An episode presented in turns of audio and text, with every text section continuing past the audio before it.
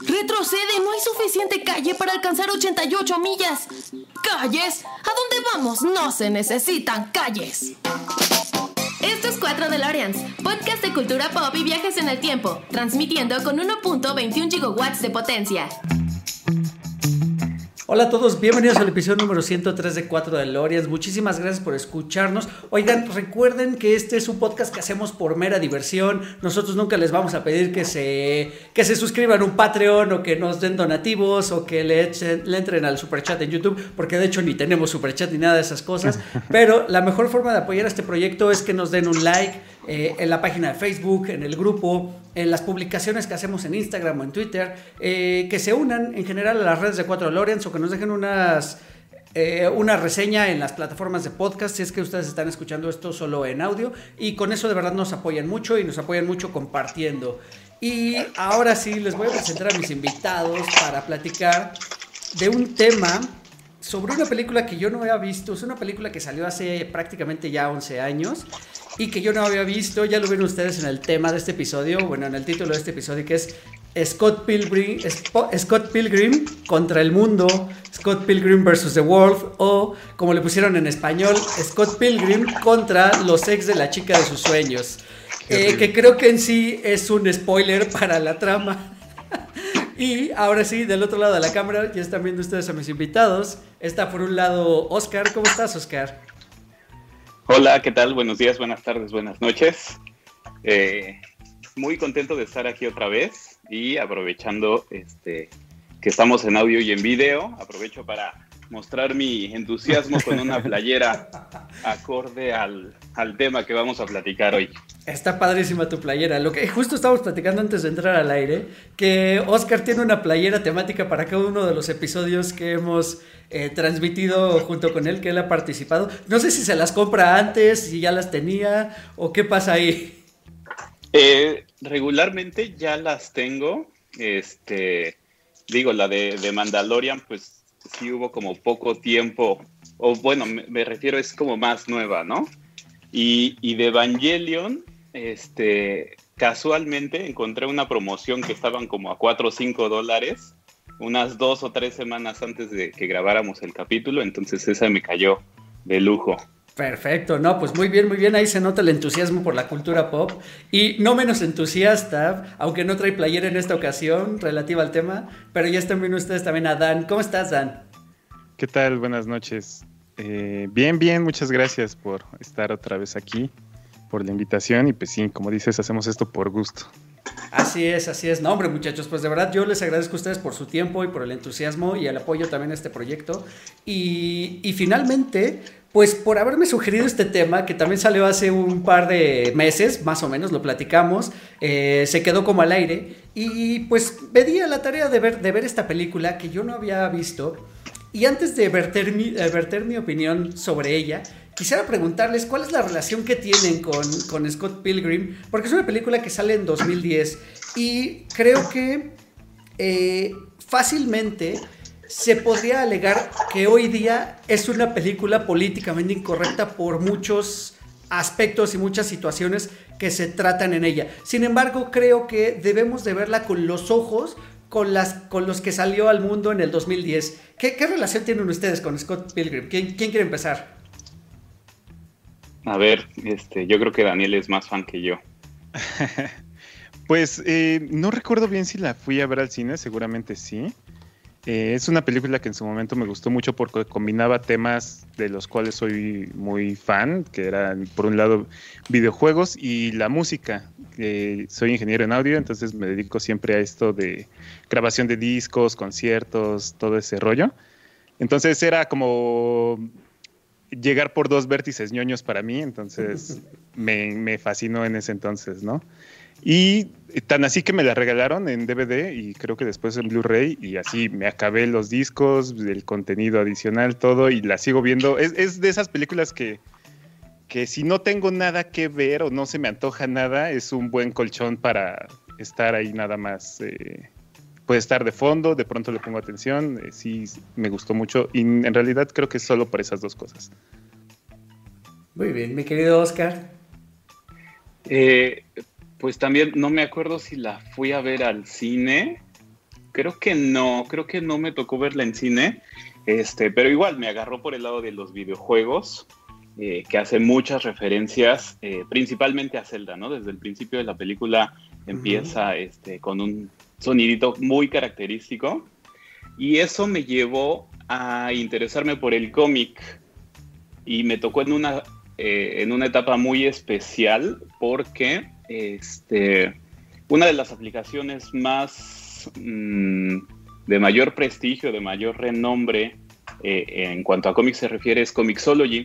Y Comixology cuando empezó podías descargar la app en tu, en tu teléfono, en tu iPad y podías comprar directamente los, los cómics que después con la compra de Amazon de Comixology y este pleito que tiene este Amazon con Apple, no puedes ya comprar directamente, sino que tienes que comprar primero en la página y luego a descargar. Entonces eso lo vuelve como un poco complicado el proceso. Pero el punto es que en ese momento que era tan sencillo, yo empecé a leer muchos cómics y este se volvió mi favorito prácticamente instantáneo por, por lo que, por, por cómo se maneja, o sea, por lo relax que es, este, por cómo se toma, no se toma en serio a sí mismo, por las referencias, este, porque llega a ser muy meta en sí, o sea, hace referencias a los mismos volúmenes de otros volúmenes del cómic.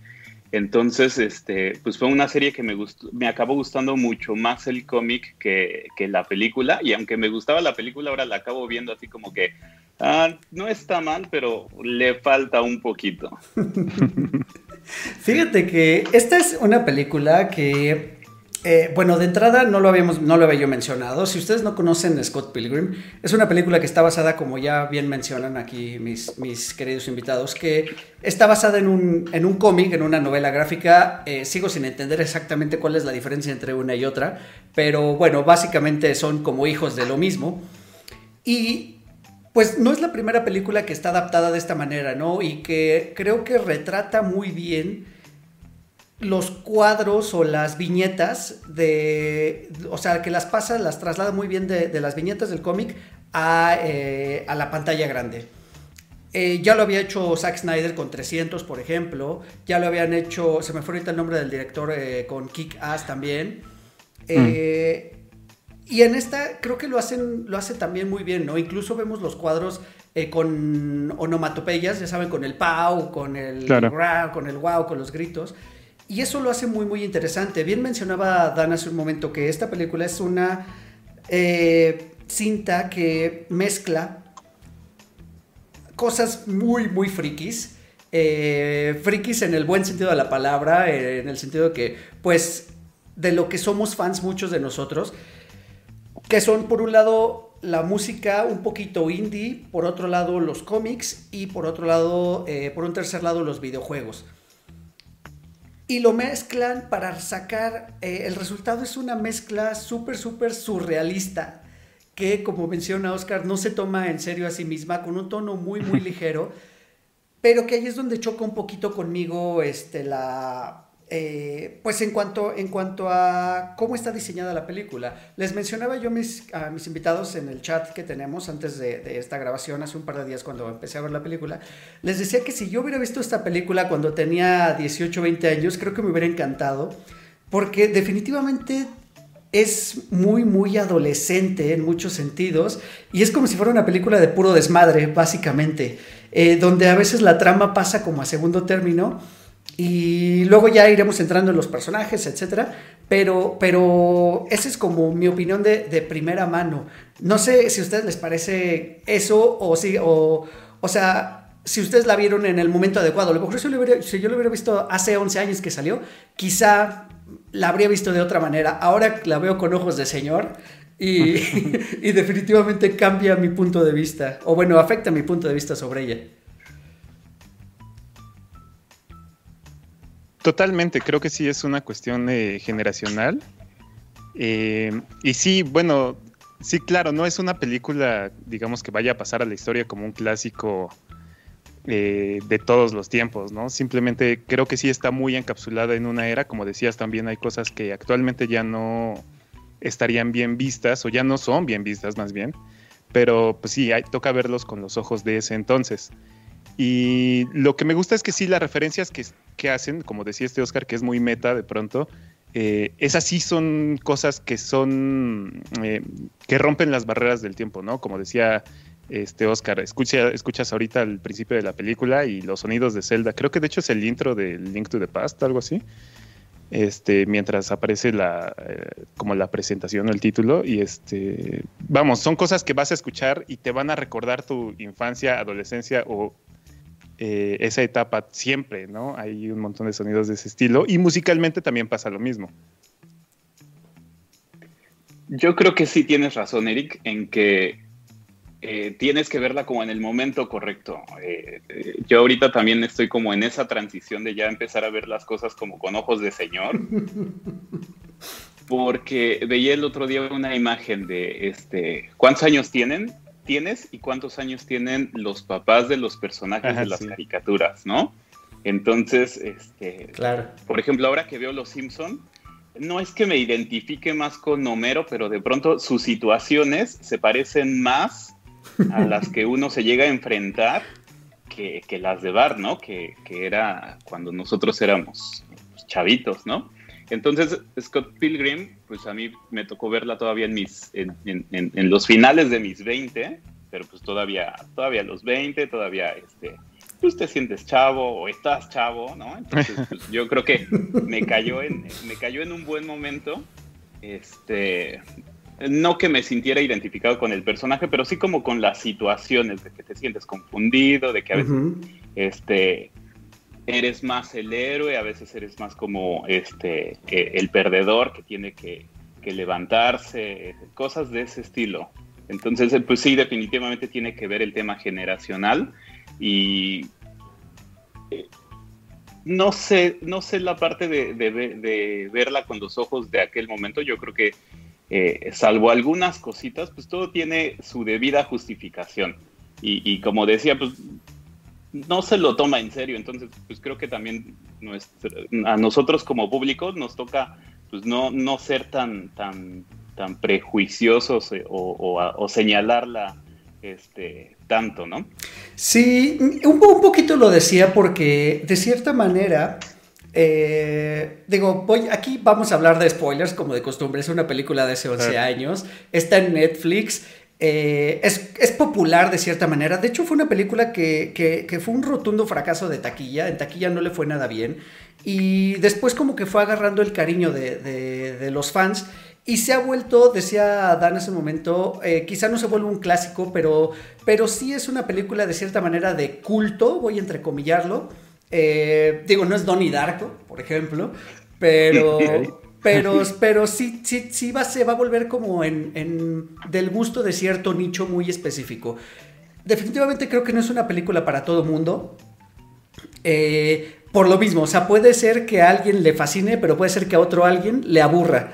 Eh, porque y bien lo mencionan, eh, tiene tantos guiños a la cultura pop, sobre todo en cuanto a los videojuegos y a los cómics, o sea, en cuanto a lo friki de, voy a mencionar de esa palabra, que, que es imposible para quienes no seamos como fans 100% identificarlo. O sea, en mi caso, por ejemplo, pude identificar cosas de, de, Street Fighter, cosas de Zelda, cosas de Mario Bros.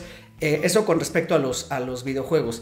Y probablemente en cuanto a la música tengo muchas otras cosas y probablemente en cuanto a los cómics tengo muchas otras más en las que yo no soy experto, pero seguramente hay un grupo de gente allá afuera que sí lo es y sabe reconocer muy fácil y muy rápido todos esos guiños, todos esos easter eggs. Ahora sí, regresando al punto que quería mencionar sobre verla con los ojos que sucedieron en el 2000, eh, bueno, con los ojos de las personas que la vieron en el 2010. Y me refiero específicamente al tema de Ramona Flowers, Ramona Flowers, interpretada por, eh, ay, se me fue ahorita su nombre, María Elizabeth Winstead, quien es una actriz con la que supongo que por esta película mucha gente tiene un crush inmediato con ella, algo que a mí no me sucedió. Y Scott Pilgrim básicamente lo que él trata de hacer es conquistarla y que se vuelva su novia. Y también se puede mencionar, se, se le puede dar la lectura a la película como que Ramona es un premio al que hay que ganarse. y de ahí devienen como que todas las situaciones en las que el protagonista se, ve envuelto. Y lo voy a mencionar en este sentido, porque ya vi que Oscar me está haciendo caras. lo voy a mencionar en el sentido en el que, solo hablando por la película, Ramona, híjole, me suena a que tiene cero, cero como personalidad. Eh, a mí me, pareció nada atractiva. Eh, no sé, no, no me gustó nada como para que se convirtiera, digamos, en este trofeo que Scott está persiguiendo eh, durísimo. Porque si ustedes recuerdan, Scott empieza estoqueándola de cierta manera, ¿no? Y, y, de pronto ella acepta muy fácil salir con él, entonces es como que, hmm, un momento. Esto está como que muy simple, entonces por ahí va un poquito mi, forma de ver, ese y de darle esa lectura y por eso pensaría yo que hoy pleno 2021 ya no sería como tan fácil sacar esa, esa temática o esa situación que se, que se diera como tan rápida y tan fácil. Sobre todo supongo que si ahorita una chica, alguien la está estoqueando eh, y va de buenas a primeras le habla, no creo que le invite a tomar a su casa un té y pues a, a muchas cosas más que pasan después. Fíjate, yo no lo había pensado así. Este, pero sí tiene, tiene bastante sentido. Es que ya soy un señor, amigo. No, no, no, y tiene, tiene, tiene todo el sentido, ¿eh? Este, e, es de las cosas que, que, y yo creo que voy a estar, repite y repite lo mismo durante todo el programa.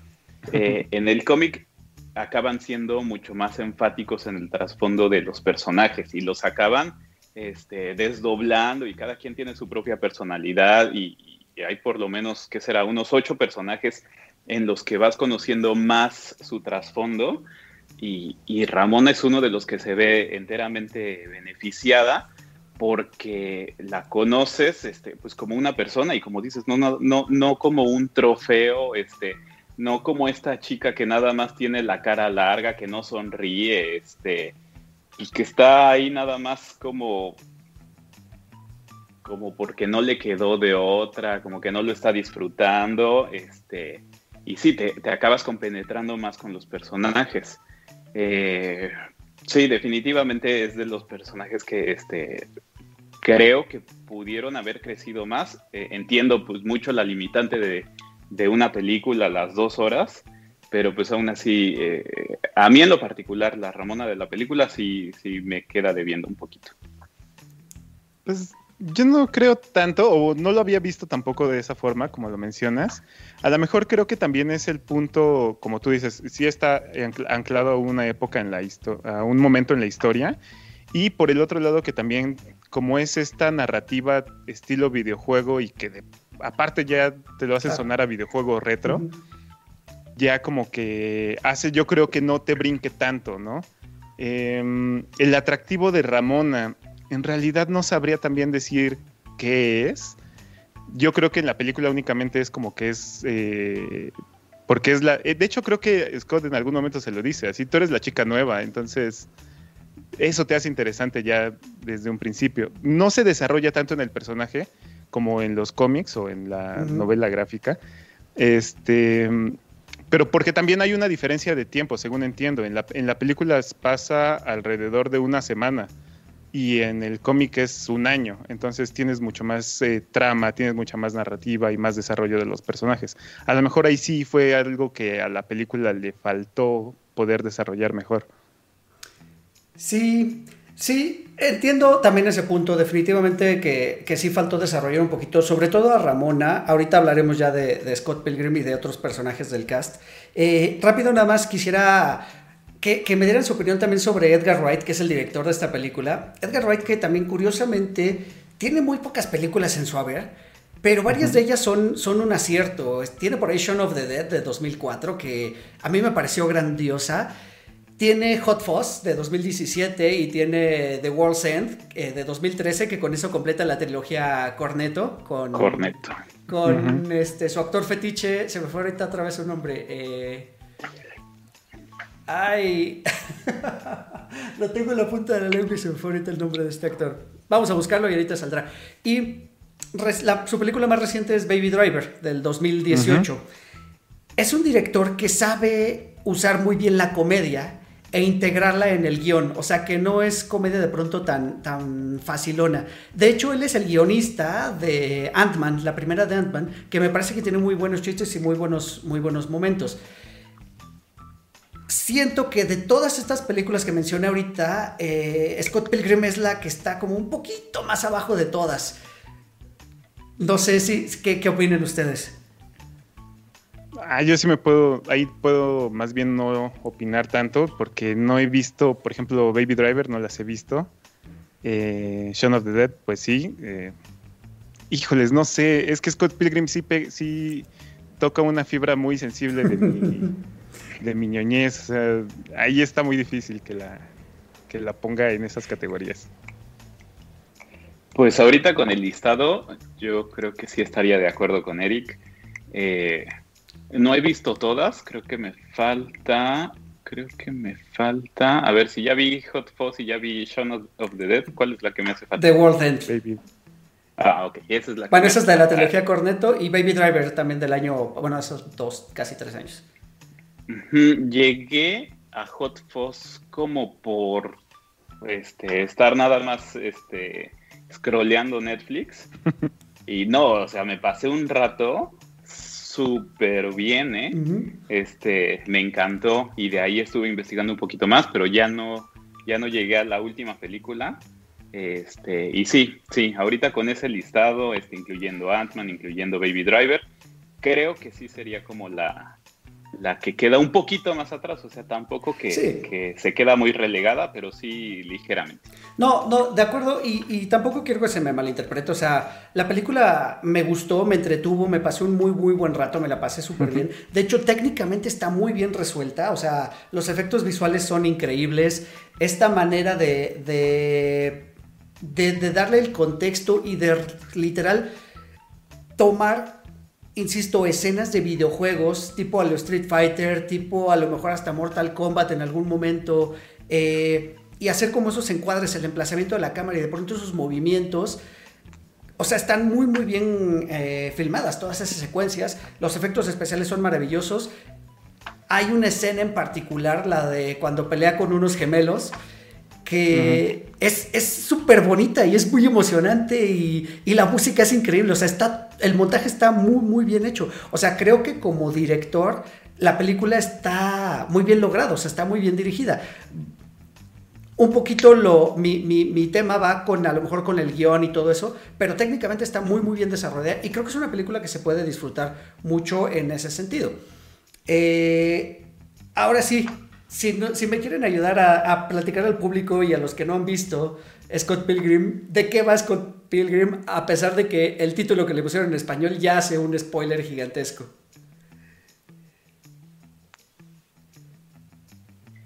Ok. Eh, no, no, no. Mejor tú di la película y yo digo este, la extensión un poquito con el cómic. Ah, difícil resumirlo o no es una película muy divertida, si en eso estamos de acuerdo, no es como la, película de culto ni nada por el estilo, ¿no? Es para pasártela bien con unas palomitas. Eh, pero bueno, en resumen, eh, nuestro personaje principal es Scott Pilgrim, quien es miembro de una banda que se llama Sex Bombs, que por cierto toma el nombre de los personajes de Mario Bros, estas bombitas que caminan. Y este, y bueno, sucede que ellos tienen su banda, eh, y en este mundo de Scott Pilgrim, de pronto llega Ramona Flowers, llega de Nueva York a la mística tierra de Toronto, Canadá. Y este. Y bueno, empiezan a desarrollar una historia paralela, bueno, dos historias paralelas, mientras la banda de Scott Pilgrim entra en una banda de, en una batalla de bandas, en la cual este, al mismo tiempo va a estar peleando contra los exnovios de Ramona Flowers para poder lograr eh, andar con ella, o pues sí, básicamente. Y bueno, las historias se entremezclan porque varios miembros de los grupos de las diferentes bandas resulta que eran exnovios de Ramona Flowers o están eh, relacionados con el mundo de la música hasta llegar con el último que es el séptimo exnovio que es este se me olvida el nombre Gideon Gray que también es G-Man que es este el productor del, del milenio el nuevo productor del milenio. Y bueno, suceden un montón de batallas, desarrollo, ya la, la, Pero básicamente eso es lo que, de lo que se trata, ¿no? Peleas y música. Y referencias a videojuegos. ok. Eh, eh, extendiéndole un poquito, eh, en el cómic eh, está dividido en seis volúmenes. cada volumen sí está asociado a, enfrentarse y a vencer a cada uno de los ex. Aunque son siete, en el volumen 5 se enfrenta a, los gemelos que ya mencionaba Eric. Entonces, pues ese es como el dos por uno o el por qué son seis tomos en vez de siete, ¿no? Porque ahí vienen dos.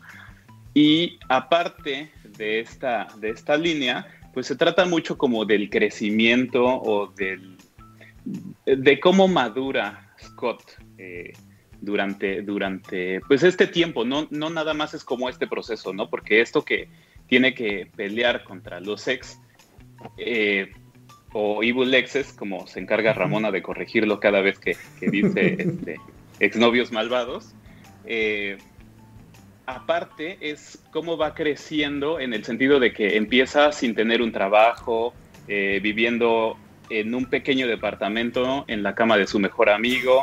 Entonces, este, eh, pues se trata también de, cómo él va adquiriendo esta madurez, tanto por él mismo como para también tener algo que ofrecer a otra persona con la que quiere eh, no tener una relación, sino tener una relación estable, buscando tener la relación pues, más, más estable o más madura que, ha tenido en su vida eh, y, y, todo lo que va girando alrededor, tanto a nivel personal como de, sus amigos, o sea, cómo va, eh, cuál es, qué es lo que va pasando con su banda, este, que empiezan siendo una banda pequeña, luego graban un disco, luego se vuelve a disolver eh, y, los, y los miembros también, qué papel, qué papel juegan este, y cómo van creciendo a su vez, ¿no? Yo creo que incluso ahí lo podríamos ver.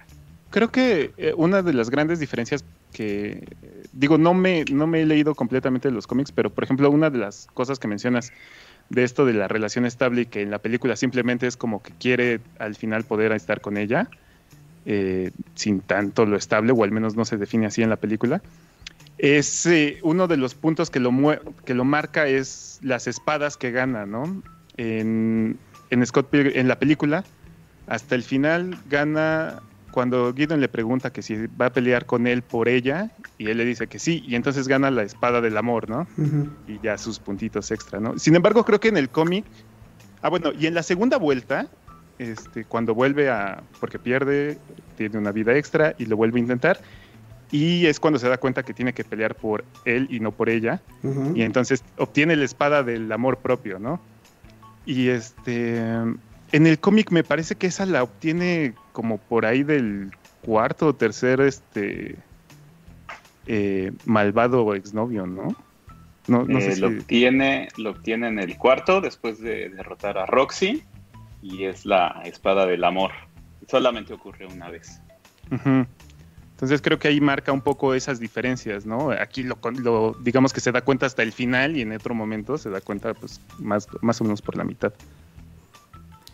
Sí, sí, yo, yo agregaría también para completar aquí de qué va la película, pues básicamente, y, entrando ya al tema de nuestro protagonista, eh, pues él es básicamente un mini,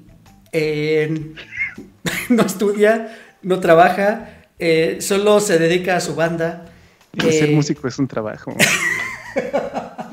no digo que no, pero en ese momento no está ganando dinero, pero...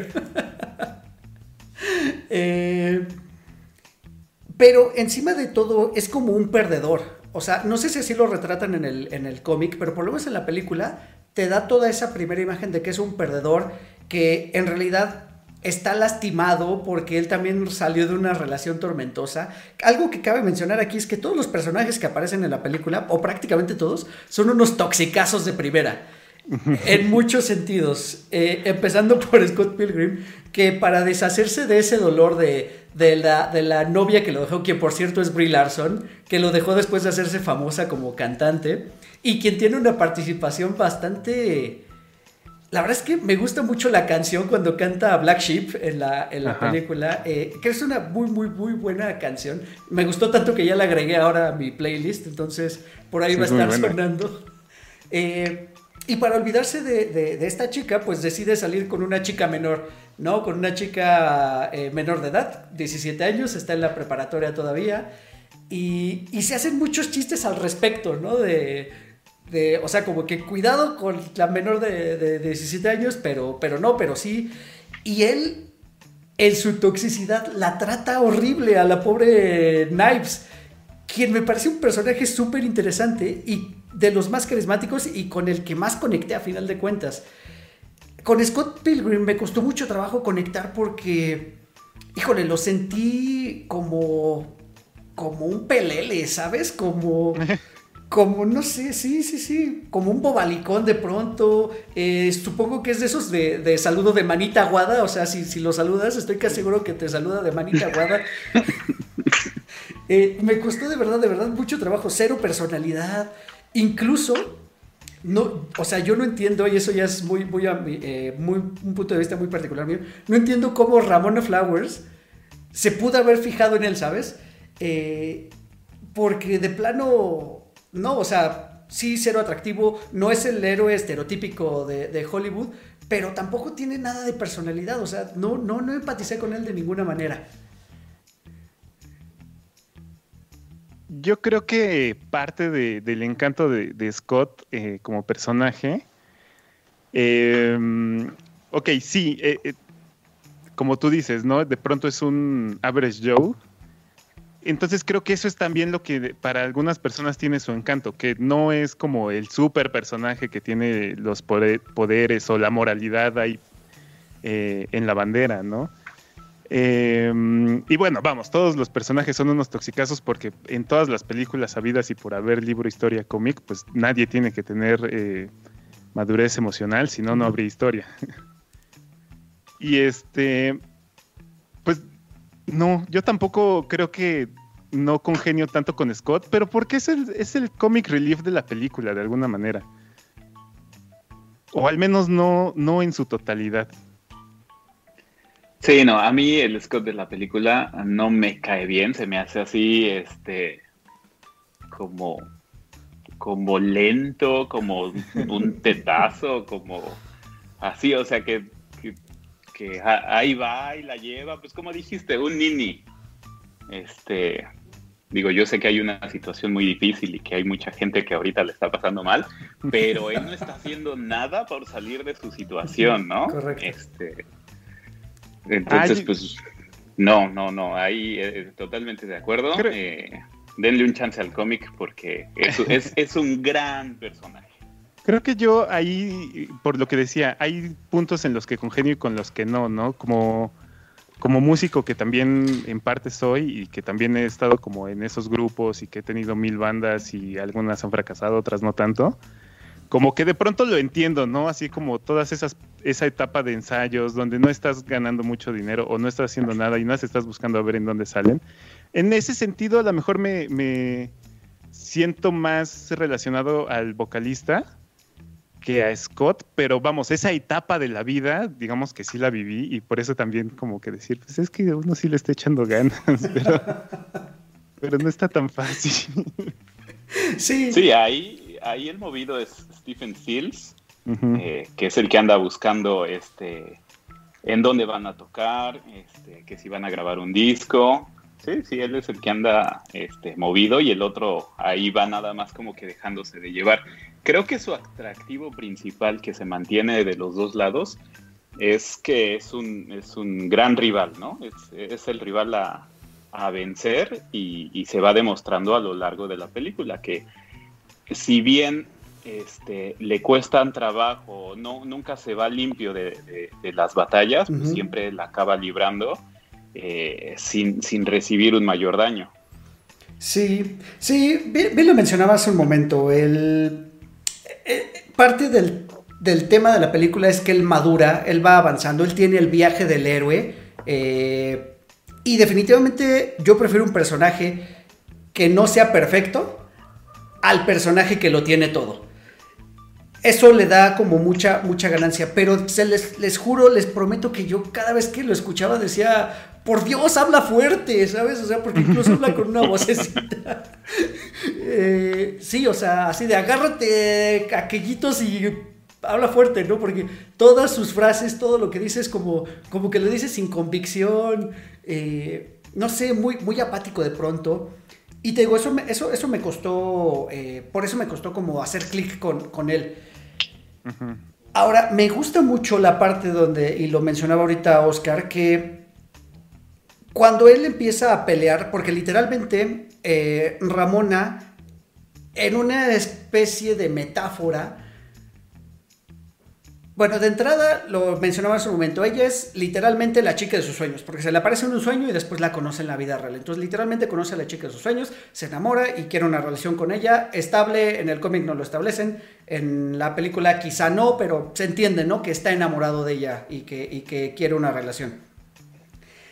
Pero ella viene arrastrando un pasado y metafóricamente lo ponen con esta lucha de que pues hay siete eh, Evil X que, la han marcado y que han sido también tóxicos con ella, ¿no? Al grado, y lo, hacen una referencia muy, muy gráfica, donde mencionan que al grado que Gideon se le mete en la cabeza, que no se lo puede sacar de la cabeza, y, lo mencionan, ¿no? Ella eh, dicen que tiene, o sea, bueno, muestran y te como si tuviera un chip en la nuca en la vida real, creo que hay personas que se te meten en la cabeza y no las puedes sacar, ¿no? Por más daño que te hayan hecho. Entonces, metafóricamente es un poquito eso lo que le pasa a Ramón, eso es lo que viene arrastrando. Y lo que me gusta es que, digamos que Scott tiene que hacerla o vencer los demonios del pasado de Ramona para que ella sea libre de nuevo, de cierta manera. Eso es lo que me gustó mucho de esta, de esta trama y de esta historia. Y bueno, me encanta que lo hayan hecho con batallas físicas, que no sea, o sea, porque esto es una comedia de acción. Pudo haber sido un drama, pudo haber sido un drama y vamos a cortarnos las venas todos. Y no, lo, hacen, lo, toman con bastante, con bastante humor y eso está muy bien, ¿no? Eso de que el mundo sea real, pero a la, mera, a la hora de pasar las batallas también sea normal para ellos, ¿sabes? O sea, la gente no se espanta, no se sorprende y eh, eh, veía por ahí hace un rato una reseña en YouTube y decían, qué bueno que esta película no es gráfica, porque si no tendría que tener una clasificación de B15 o algo por el estilo, porque si en vez de moneditas saliera sangre, habría mucha, mucha sangre en pantalla. Sí, es de las cosas que no se detiene a explicarte, ¿no? Cómo, cómo funcionan las reglas de este mundo, en donde este, con el puñetazo final se vuelve algunas monedas, muchas monedas, ¿no? O acaban desapareciendo únicamente en el último tomo del cómic hay ese exceso este, de sangre, porque la batalla final, eh, a diferencia de la película, acaba siendo entre Gideon contra eh, Scott y Ramona, y ahí sí, como, eh, como, está involucrado el uso de espadas, la sangre, este, pues sí, siendo un cómic, pues no, no, no es necesario ser tan censurador o, o, moderado, ¿no? Eh, creo que es el único momento que, no ocurre esto que estás diciendo. Y, en contraparte está esto otro que, decía, eh, no se detiene a explicarte y entonces así como de pronto desaparecen, pues así también eh, podemos ver, este, no sé, que se encuentra una vida y, ya tiene una vida extra, este, todo el tema del subespacio, la barrita cuando va al baño, este, ¿no? Esos elementos que, que, forman parte de ese universo y que simplemente te los presentan, o sea, no, no, no se detienen como explicarte la mecánica o las reglas que son diferentes al mundo real. Sí, es una de las diferencias otra vez que hay entre el cómic y la película, ¿no? En y, incluso el videojuego. Em, donde en el cómic y en el videojuego existe mucho o se desarrolla mucho sobre este como mundo alterno, por así decirlo, o, en otras partes sería el mundo entre los mundos, que es, el... ¿Cómo se...? ¿Qué es el subspace? Subspace. que en las películas simplemente, y de hecho parece más bien como un sueño, como tú decías, ¿no? Este, donde aparece Ramona y esto. En la película el único momento en el que se menciona es cuando llega a entregarle el paquete y le dice, ay, soñé que venías a dejarme un paquete, no sé qué, y Ramona le dice, ah, es que me gusta usar el Subspace Highway que hay en tu mente, son como tres millas en cinco minutos, algo así. En los cómics se ocupa más, en el, en el videojuego también. Eh, de hecho, en el videojuego, ahora que mencionas lo de la sangre, lo de la sangre, eh, también cuando hay, es como es un, este, ¿cómo se llama este tipo de videojuego? Este, un RPG. No, no, no, es de estos que vas pegándole a monitos durante todo el ah, Hack and slash. Eh, parecido, ¿no? No me acuerdo. Pero bueno, el caso es de que les vas pegando a tus enemigos y salen moneditas, pero el código de Mortal Kombat que usabas en el Super Nintendo para que saliera sangre es el mismo que se ocupa en Scott Pilgrim para que en vez de moneditas salga sangre. Ok. Es, ese es un buen, buen dato curioso. Sí, dato ñoño. Oigan, ahora, eh, y sigamos ahora con Ramona. Ramona, eh, tengo entendido que también en el cómic es mucho más desarrollada, ya lo estaba mencionando Oscar hace, un rato. Eh, aquí no sé si el cast ayudó, bueno, quisiera también hablar un poquito del cast después de Ramona, porque el cast son varios actores que en el 2010 eran donadies prácticamente, o, o poquito más que donadies y que ahora muchos de ellos gozan de cierta fama y de cierto renombre por haber participado ya en grandes, grandes producciones. Pero empezando por, por Ramona, por María Elizabeth eh, Winstead, siento que esta relación o cuando están en escena ellos dos, tanto Scott como Ramona, tienen cero química. Eh, y eso me costó trabajo también entender de, bueno, ¿para qué quieren estar juntos si pues nomás no se ve cohesión, ¿no? Entre ellos. A lo mejor tiene mucho que ver con cómo estaba dirigido, cómo estaba escrito el personaje para la película, pero sí, eh, ya lo decían también hace un momento, o sea, en la película Ramón es esta chica que es cool, entre comillas, y para eso, para, o, o, es cool porque es como la chica me, ¿sabes? Así de, le hablas y, ah, tengo que voltear para allá. Eh, como, ese tipo de, de actitudes de pronto. Y, la vemos hacer muy poco en realidad en la película, salvo cuando pelea contra Roxy eh, para defender a, Scott. La vemos hacer como muy, muy poco, ¿no? Entonces también por lo mismo me causó esa sensación de, ay, por favor, que cualquiera de los siete gane, pero que no se quede con este baboso. O sea, no son el uno para el otro. Y por eso vamos a hablar un poquito más allá del final y tiene mucho que ver con esto que estoy diciendo. Sí, no, este. No hay química entre ellos. Si te preguntas, o sea, ¿cuál es el trasfondo, el por qué? Eh, igual y por el lado de Scott es entendible. Él quiere estar con ella, como dices, porque es la chica de onda.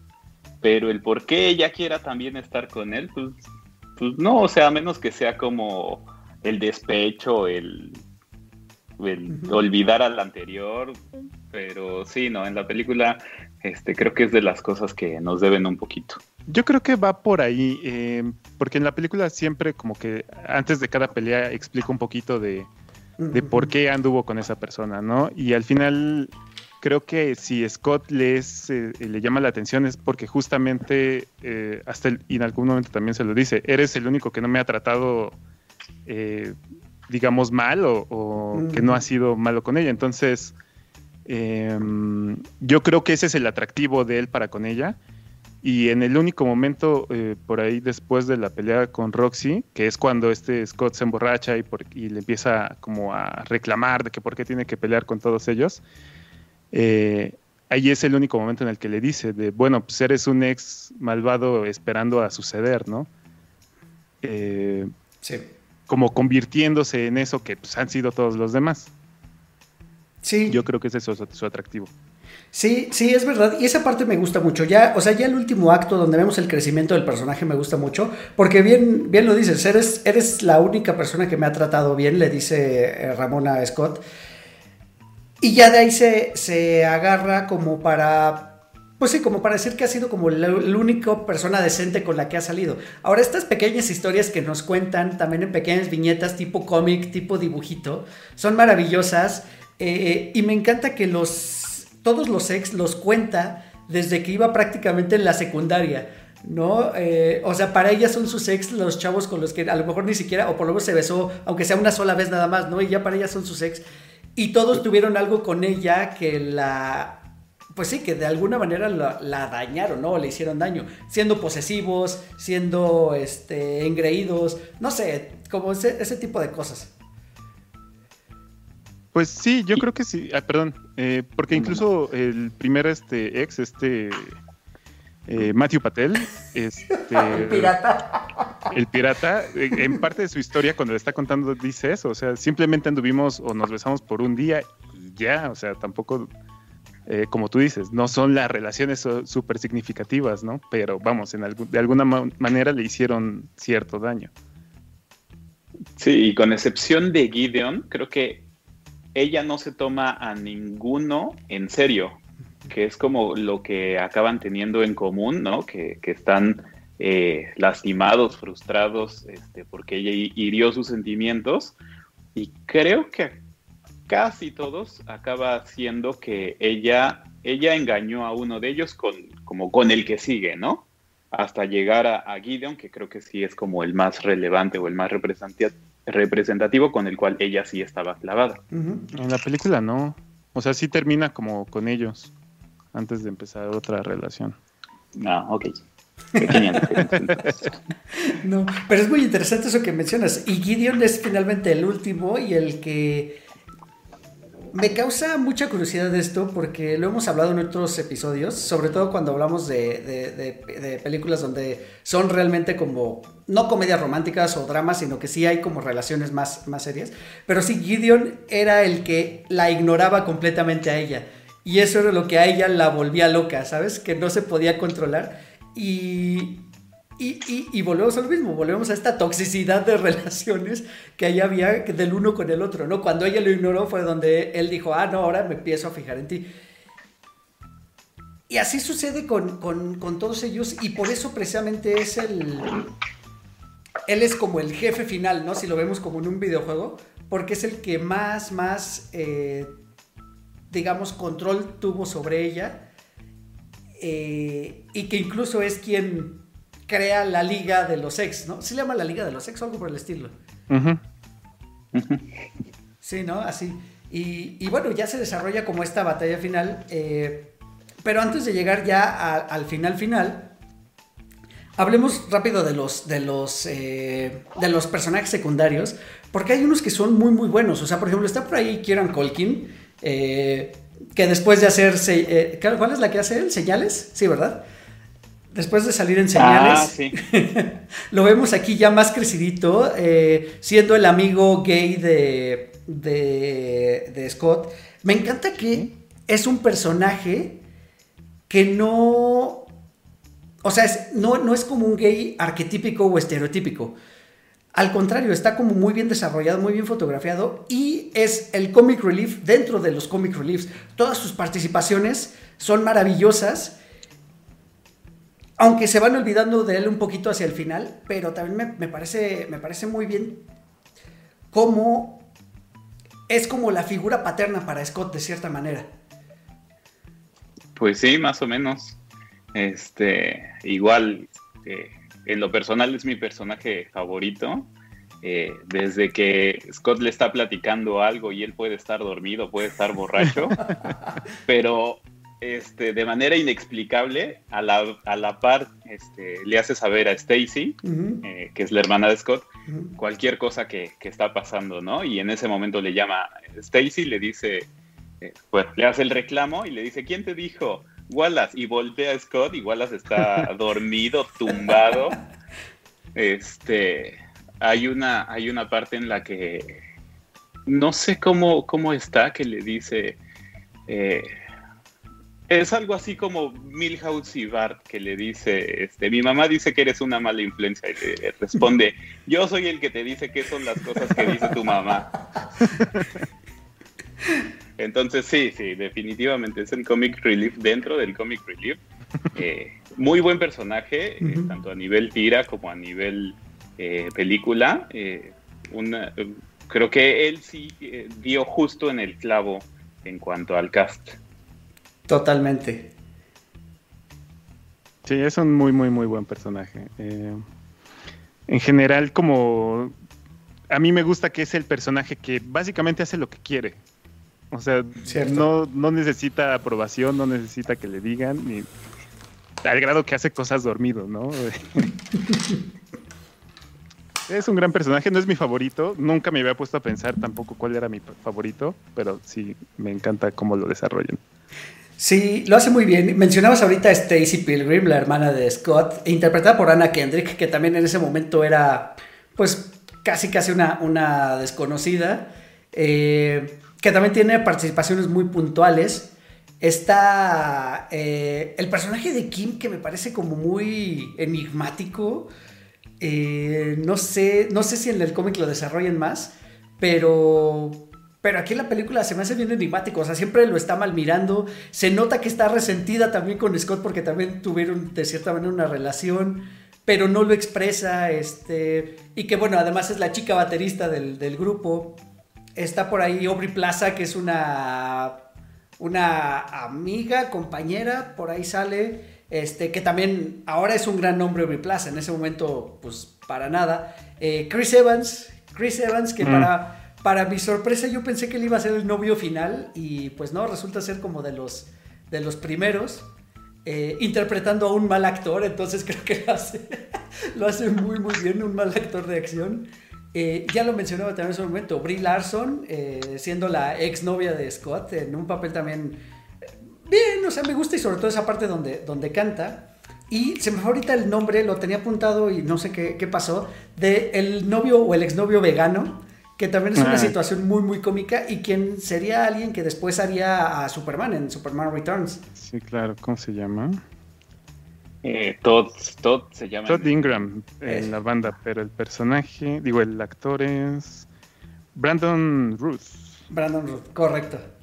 Correcto, correcto. Y que también sale en Legends of Tomorrow, en esta serie de DC. Sí, ¿qué les parecen todos estos, este puñado de personajes? O sea, creo que atinaron bastante bien. No sé si fue como el despegue de sus carreras, pero por lo menos ahora ya todos ellos son grandes. Bueno, quizá Kieran Colkin está medio perdido por ahí, pero pues los demás sí, sí son más o menos, eh, han hecho cosas interesantes ya en sus carreras. Pues es una banda con bastante poder, ¿no? O sea, si ves que está Superman y Capitana, Capitana Marvel en la misma banda. Sí, cierto es. Creo que es un gran cast. Sí, como dices, no es la película que los lanzó al estrellato, porque, pues, como decías al principio, de hecho, en, taquillas no le fue nada bien. Pero yo creo que sí fue una plataforma para mostrar también eh, como cierto nivel actoral y haya funcionado también para que los eh, hayan casteado para otras cosas más adelante.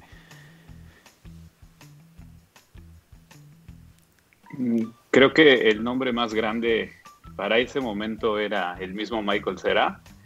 Y creo que podemos coincidir por lo menos dos de tres aquí presentes, que es como el que más nos queda de ver de todo el cast. Es que Michael Cera, Scott Pilgrim es Michael Cera siendo Michael Cera. Es también muy así. Creo que no, se, alejó tanto. No, yo no estoy de acuerdo. A mí, este, les digo, yo vi primero la película, luego leí los cómics y me costó mucho trabajo a la hora de estar leyendo eh, sacarme, sacarme a Michael Cera de la cabeza porque decía es que este no va y, sí, o sea, se queda, se queda corto y, ya volviendo a ver la película, pues sí, este, lo veo y digo, sí, es que definitivamente este es la mitad de lo que es realmente Scott Pilgrim. Pues creo que también es lo difícil, ¿no? De, de, de, traspasar un personaje que en, el, que en la animación o en las viñetas puedes hacerlo más, eh, no sé si expresivo o hacerlo que se exprese de forma diferente que a lo mejor en la vida real un actor, eh, eh, por muy buen actor que sea, lo tiene difícil. Entonces, sí, bueno, lo poco que he leído también del cómic, creo que de hecho el cómic que leí fue el del día, el del día gratis. Ah, sí, hay un par de esos. O sea, con leer eso sí notas que es muy diferente el actor, pero yo creo que lo hace bien Michael Cera. Sí, pero por ejemplo, este Wallace, Wallace Wells o este es Kieran Culkin. Kieran Culkin. Le queda perfecto. Este Stacy, eh, Julie, eh, ¿qué otro? Knives todavía como que se queda un poco cortita. Y yo creo que sería eh, que los protagonistas son los que más cortitos se me quedan. Este, Michael Cera, María Elizabeth y ah, esta chica que hace Knives. Este, son los que los siento como un poquito más alejados. Y el resto hay algunos que sí, o sea, sigo viendo el cómic y digo, claro, es Kieran, Kieran Culkin. Este, o esta, o esta Stacy. Ay, se me fue el nombre. Eh, ayúdame, Eric. Stacy Anna Kendrick. Ana Kendrick, sí, o sea, la veo y, claro que le queda perfectamente. Entonces, nada más con, esas tres excepciones, creo que cumplen muy bien su papel. Sí, sí, sí. Vamos, vamos a llegar ahora sí al, al, al final, porque curiosamente esta película se filmó antes de que se lanzara el último tomo del cómic, ¿estoy correcto? Sí, sí, entre el quinto y el sexto. Y bueno, entonces el eh, Edgar Wright como, como co-guionista, pues tuvo que arreglárselas un poquito solo para, darle un final. Supongo que con cierta dirección por parte del autor del cómic. ¿Me, recuerdan el nombre del autor? ¿Se lo saben? Brian Lee O'Malley. Brian Lee O'Malley. Y, y es por eso que ya ustedes me dirán si, si es diferente o no el final del cómic al final de la película, pero por lo menos la película tiene dos finales. El final que es el, digamos, el oficial, que es donde después de que Scott, en su segunda oportunidad y con ayuda de Knives, eh, no recuerdo si de Ramona, pero por lo menos con ayuda de Knives, vencen a Gideon. De hecho, me gusta mucho esa parte porque Knives también tiene un crecimiento, Knives se siente herida, eh, Knives quiere dañar o quiere vengarse de Ramona Flowers porque dice que le robó a su novio y después ella entiende, cuando se disculpan con ella, que pues no fue su culpa, ni es culpa de Ramona tampoco. Y ella también crece como personaje. Pero hablábamos de toda la química que le falta a Ramona y a Scott, la tienen Scott y Knives. Y se nota en el último duelo de la, o en la última batalla, cuando vencen a Gideon. Eh, y yo pensé que ahí iba a acabar la película. O sea, pensé que la película iba a acabar con, con Knives y, Scott eh, terminando juntos. Pero Knives se comporta sorprendentemente madura para una chica de 17 años. Y le dice, pues estuviste peleando con ella, por ella toda la película, ve por ella, ¿no? No dejes que se, que se te vaya. Y, también lo entiendo porque hubiera sido en de, bueno, y si terminó con Knives, ¿de qué sirvió toda la maldita película, no? Eh, y está el final alternativo donde eh, sí terminan juntos ellos dos. ¿Qué, les parece a ustedes el final? Les, ¿Cuál de los dos finales les gusta más y qué diferencias hay con el, con el cómic, ustedes que, que, ya han tenido la oportunidad de, leerlo? de la película, porque del cómic yo no te digo, esa parte todavía no he llegado o no, pues sí, no lo he leído todavía, pero hay un punto bueno, sí, como dices, el final donde se queda con Knives, de hecho, fue mostrado a audiencia y la audiencia no reaccionó bien a, ese final, por eso tuvieron que cambiarlo. Porque, pues, como dices, o sea, toda la película se la pasó peleando por Ramona y resulta que al final nada, ¿no? Eh, y otra de las cosas del final que me queda, que me hace como sentir duda o me aclara, no estoy del todo seguro. Em, después de pelear con Gideon y vencerlo, le toca contra Nega Scott. que a todos nos recuerda, o al menos a varios nos recuerda al Dark Link. Correcto. Y este. Y lo que se me hace muy curioso es que cuando salen, porque hacen corte B, y salen eh, platicando los dos, ¿no? Y le preguntan, ¿cómo te fue? Y dice, no, es una persona bastante amable o muy buena persona. Eh, lo cual me, me, pone a pensar, digo, si el nega Scott era buena persona, entonces quiere decir que Scott era el malo o cómo bueno, quiere decir. Te voy a interrumpir tantito porque creo que aquí vale la pena hacer la comparación con este, con Tom de 500 días con ella. Los dos son mm. terribles personas, tanto, tanto Scott Pilgrim como Tom, ambos son terribles personas. Eh, y sí, tiene mucho sentido que Nega Scott sea entonces la buena persona. Y bueno, ya la diferencia con el cómic ahí sí sé que es bastante porque, pues, como decías, fue escrito después de haber sido lanzada la película, aunque se tomaron diferentes eh, partes de la película. Sí, sí, está interesante eso porque, pues, si bien el, eh, el cómic empieza marcando, marcando la línea, y, por lo menos del volumen 1 hay muchas escenas que son prácticamente a calca. El volumen 1 es como el que más se respeta en cuanto a orden, a presentación, continuidad. Eh, la película sale en este inter entre el penúltimo volumen y, el último, entonces pues eh, queda como a, decisión de la película el cómo, el cómo va a terminar y vaya, sabes que tiene que acabar peleando con Gideon, ¿no? Entonces el desarrollo va por ahí en los dos sentidos y tiene sus cosas que están, bueno, son diferencias que dependiendo del gusto, pues te gustará más una cosa o te gustará más la otra. A mí me gusta mucho en la película como a la hora de que muere, acaba regresando como al último checkpoint, eh, mientras que en el cómic, a la hora que muere, este, tiene, tiene como un viaje al subespacio y ahí se encuentra otra vez con Ramona, que llevaba eh, como dos meses desaparecida. Eh, y después de tener una conversación y reencontrarse, es que revive y también, por ende, regresa a Ramona. Este, a mí de la película como que siento que se quedó muy flojo eso de que, eh, bueno, ya, ya venciste a Gideon, ahora sí ya te puedes quedar con Ramona, ¿no? ¿No? Así, a mí no me gusta la manera en la que de pronto se va y ya la ves otra vez con Gideon y ya no le da explicaciones a Scott y de pronto como que te muestran lo del chip, pero como que se queda muy cortito, este, un poco falto de explicación también. Eh, entonces ahí, me gusta más cómo, cómo está desarrollado en el cómic que se va para, según ella, encontrarse a sí misma. También te dice pues que la pasó muy mal, este, que se la pasaba dormida casi todo el día, pero bueno, este, son, son, son sus diferencias y sí, efectivamente, la, película acaba inspirando al cómic, como en esta escena en la que Scott está tirado, tirado muerto, se vuelve una inversa en que, en que ahora es una calca el cómic de la película, porque acaban dibujando esta misma, esta misma escena. Okay.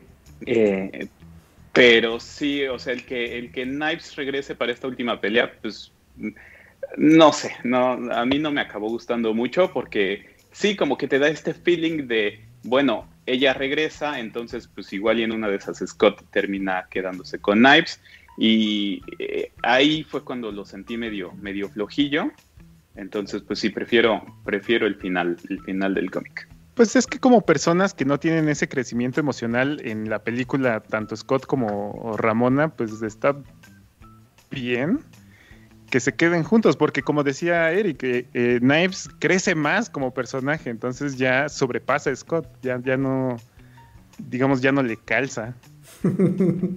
cierto. Sí, cierto, cierto es. La verdad es que eh, me dio muchísimo gusto que, que me recomendaran esta película y que platicáramos de ella, porque es una película, lo decíamos al inicio, donde se la van a pasar muy bien, es muy divertida, es muy entretenida. Eh, no la calificaría de palomera porque está técnicamente muy bien resuelta. Musicalmente también está muy bien musicalizada. Eh, creo que es algo que Edgar Wright hace muy bien, musicalizar sus, sus películas. Bueno, no él directamente, pues, pero su equipo lo hace, lo hace bastante bien. Entonces, si no la han visto, ahorita está muy fácil de ver ahí en Netflix. Eh, ya lleva un rato ahí y creo que eh, pues si tienen la oportunidad, véanla. O sea, vale, vale muchísimo la pena.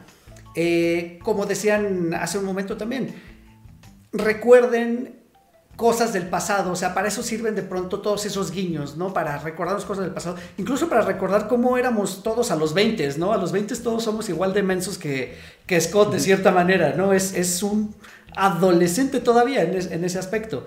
Eh, y pues nada, o sea, yo les agradezco muchísimo, este, Dan y Oscar, por esta, por esta charla. Nada más quiero que sepan que yo me eh, identifiqué más con, ¿cómo se llama el amigo que está nada más ahí acompañando al, al grupo? Uh, Neil John Neil. John, ah, Neil. Es una referencia a Neil Young. Correcto. Yo me identifico mucho más con él porque también fui amigo de, eh, de personas que tenían bandas y yo los iba a ver ensayar y lo único que hacía era sentarme a verlos. es, es un personaje buenísimo, a pesar de eso, de que nada más está ahí al lado, pero tiene, tiene momentos muy buenos. O sea, desde que le preguntan, ¿y tú? Bueno, en inglés que le preguntan, ¿y tú qué tocas? Ajá. What do you play? Y ese chiste de Zelda, Tetris. Correcto. Sí, sí, sí, definitivamente es mi, mi espíritu animal. Eh. Sí, bueno, como película yo creo que sí está bastante recomendable y aparte tiene mucho valor de rejugabilidad, se podría decir, por la atención al detalle que tiene. Es, A mí es algo que me, me sorprende, ¿no? Eh, cosas que de pronto nada más, a mí hasta que la vi como por la tercera, cuarta vez, cuando está platicando esto de que hizo un hoyo en la luna por mí, y de pronto hay encuadres en donde se ve la luna y si le pones pausa te fijas que la luna tiene un hoyo. Sí, así como de, órale, o sea, hasta eso, ¿no? Eh, y bueno, lo que yo decía en un momento, si eh, las referencias musicales son un montón, como decías, este, Young Neil, pues, es una referencia a Neil Young, Scott Pilgrim con sus playeras, este, eh, musicalmente tiene muchísimas cosas y muy buena música, como decías. Este, Black Sheep de Metric es muy buena rola, métanla a sus playlists. Vale, vale, mucho, mucho la pena. De hecho, todo el disco, si buscan en, Spotify el, el, score, el score de la película tiene temas bastante, pues que ya están también en mis playlists. Perfecto. Eh, a mí ahora que le di una revisitada al cómic para prepararme, me sorprendió mucho ver las referencias que tiene en el fondo a la ciudad de Toronto. Obviamente desde el principio te dicen que se desarrolla aquí, pero pues vaya, yo no conocía esta ciudad hasta apenas el año pasado que, me mudé para acá. Y entonces de pronto ver las cafeterías, los lugares de pizza que, se llaman exactamente igual y que están retratados eh, en el fondo eh, como parte del escenario, me, encantó muchísimo como, pues, como esos pequeños detalles que, que te aportan un poquito. Si, pues si alguna vez has visitado, si conoces o si estás poniendo atención y te interesa saber este, qué lugares sí existen, la mayoría por aquí están. Perfecto. Pues. Yo creo que eran infectados. no, no, si tiene sus ventajas vivir en Toronto, solo hay que soportar el frío una temporada. Ah, sí, y a eso, de que en la película ves bien poquita gente, como cuando se quedan de ver en el parque, y nada más están ellos dos, es porque literal así pasa, o sea, sales cuando está la nieve en su mero punto y no ves nada de gente, nada de gente, pese a que vivimos en una zona, este, pues que sí tiene varias casas alrededor, mientras cae nieve, pueden pasar dos, tres días y tú no ves ni un alma cruzar por la puerta.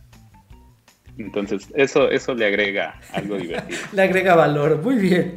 Es muy divertido. Muy bien, amigos. Sus redes sociales, ¿cómo los encontramos? ¿Dónde los encontramos? ¿Los vemos o los leemos? Eh, yo estoy como Oscar Rob en Facebook y en el grupo de Cuatro de Lorenz. Eh, a mí me pueden encontrar en Facebook como Dan Rob y Twitter e Instagram como semidan-rob. Eh, también ahí ando participando en los diferentes grupos de, pues de todos los que venimos originalmente de Puentes, entonces tanto en el chiste del sofá como en este Alianza Rebelde y también en Cuatro de Loreats. De pronto no hago tantas apariciones, pero sí comento de pronto. Perfecto. Muy bien, pues ahí están las redes sociales de mis invitados. Ya saben que yo soy Eric Motelet, a Robert Motelet en todas las redes sociales. Las redes de 4 DeLorean es muy importante que nos ayuden compartiendo y siguiendo todas las redes. Eh, 4 con número de así como se escucha. El micrófono sigue abierto por si quieren venir a participar o quieren eh, a que hablemos de algún tema, nos sugieren algún tema, también lo, lo platicamos. Me dejan un mensajito ahí en las redes y nos ponemos de acuerdo. Eh, la recomendación de cada semana durante estos últimos 10 meses prácticamente, ya casi, no, ya 11 meses prácticamente, eh, seguimos en pandemia, cuídense mucho, salgan únicamente a lo indispensable y si tienen que salir, usen su cubrebocas. Muchísimas gracias a todos por escuchar, muchísimas gracias por el apoyo y nos escuchamos el próximo martes. Chao. Bye. Adiós a todos encontrar a 4 DeLoreans en Spotify, iTunes y YouTube. Conducción y concepto, Eric Motelet. Voz en off, Poli Huerta. Siguen escuchando 4 DeLoreans porque el próximo martes voy a enviarlos de vuelta al futuro.